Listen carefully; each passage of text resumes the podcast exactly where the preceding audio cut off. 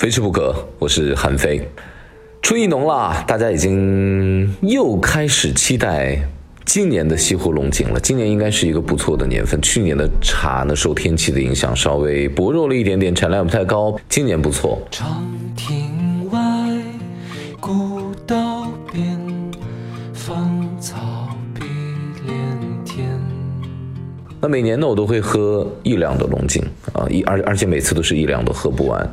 给我寄茶的人呢，是我们十三年素未谋面，但是每一年到这个季节，他都会寄茶给我的人，很奇怪，人和人的这种缘分和气场，即便是没有见过面，甚至于连视频电话都没有打过，但是呃，依然可以了解对方的品味和喜好，依然可以这样的摇住对方，或许这就是知己。啊，那说到朋友之间这种关系知己呢，其实有的时候我还蛮头疼的。就如果说我的朋友来我家喝酒喝茶，因为我经常会举办家宴，我很难给他解释，莎莎这个茶特别好，因为这个茶白茶特别贵，我要喝白茶；这岩茶特别好，我要喝 岩茶；这个酒特好的法国的它贵，呃，我。我我我有的时候会语塞，我不知道该怎么回应他们这样的，因为我没有办法去抨击他，毕竟你作为待客之道不应该这样，但是我也无法苟同。我有时候会讲一个故事给他们，我说梁实秋到了台湾之后，有一天他要买茶，呃，买龙井，他去一个茶店，老板说啊，有两种价格的龙井，这个多少钱？哎，这个稍贵一些。梁实秋就说，那肯定要贵的，因为贵的好呀。那老板就送他三个字：没品位。从此之后，梁实秋去买茶的时候，就是但论品位，不论价钱。因为你想想看，无论是用葡萄做的酒，无论是它长出来的茶，它都是经过了一年的春风雨露，所以它。无所无所谓高低贵贱啊，只不过是可能是因为受环境的影响，它的产量极低，它比较珍贵，条件要求苛刻，加之它加工的工艺复杂，它可能在市场价值上会贵一点。但是这与它的贵贱，无所谓的品味上的贵贱，没有特别直接相关的关系。那我们经常会用这样的观点，用这样的主观的，我觉得，我感觉。来评判一件事物的好坏，其实有很多。汪曾祺也曾经说过，说文人呢不喜欢栀子花，就是栀子花太艳了。他栀子花说：“去你妈的，老子就是这样，就是与众不同，我就是要艳这样艳下去，我就这样艳给全世界看，你管着吗？”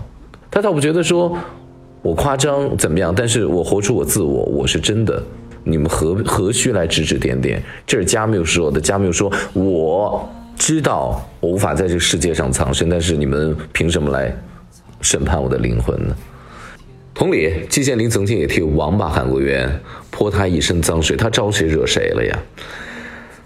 我有一段时间呢，我特别喜欢钻研岩茶，几乎狭隘到了非岩茶不入口啊，非正岩不多喝。等到我后来稍微喝明白一些的，我反倒觉得各种茶的好来。其实我觉得是喝茶人的心境和他的态度更要紧一些。你愿意懂茶的话，茶才能够取悦你。于世英先生说：“他说儒家嘛，他不是被迫害，就是迫害别人。对，这跟儒家本身的好坏并没有太多的关系，而是在于你人的态度，你使用人的这个态度。哎，我们在给一个事物在扣帽子的时候，是不是不要轻易干？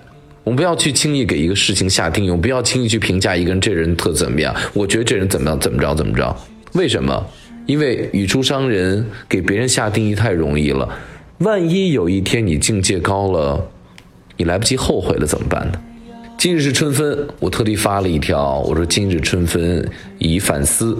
因为一年呢有两个节气，黑白昼夜是对等的，一个是春分，一个是秋分。春分和秋分，我觉得它最核心的力量是在于中庸和坚定，不偏不倚。很多人说中庸其实好像是圆滑，其实并不是。所谓的中庸，应该就是我就是态度非常坚定的在这儿，我既不偏也不倚。我一直觉得中好的中庸态度应该是就像是一个好的法官一样。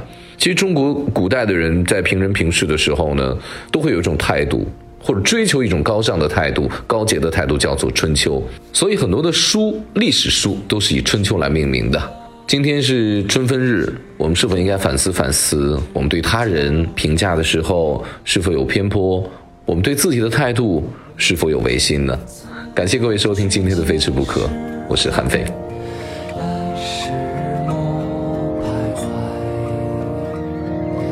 问君此去几时来时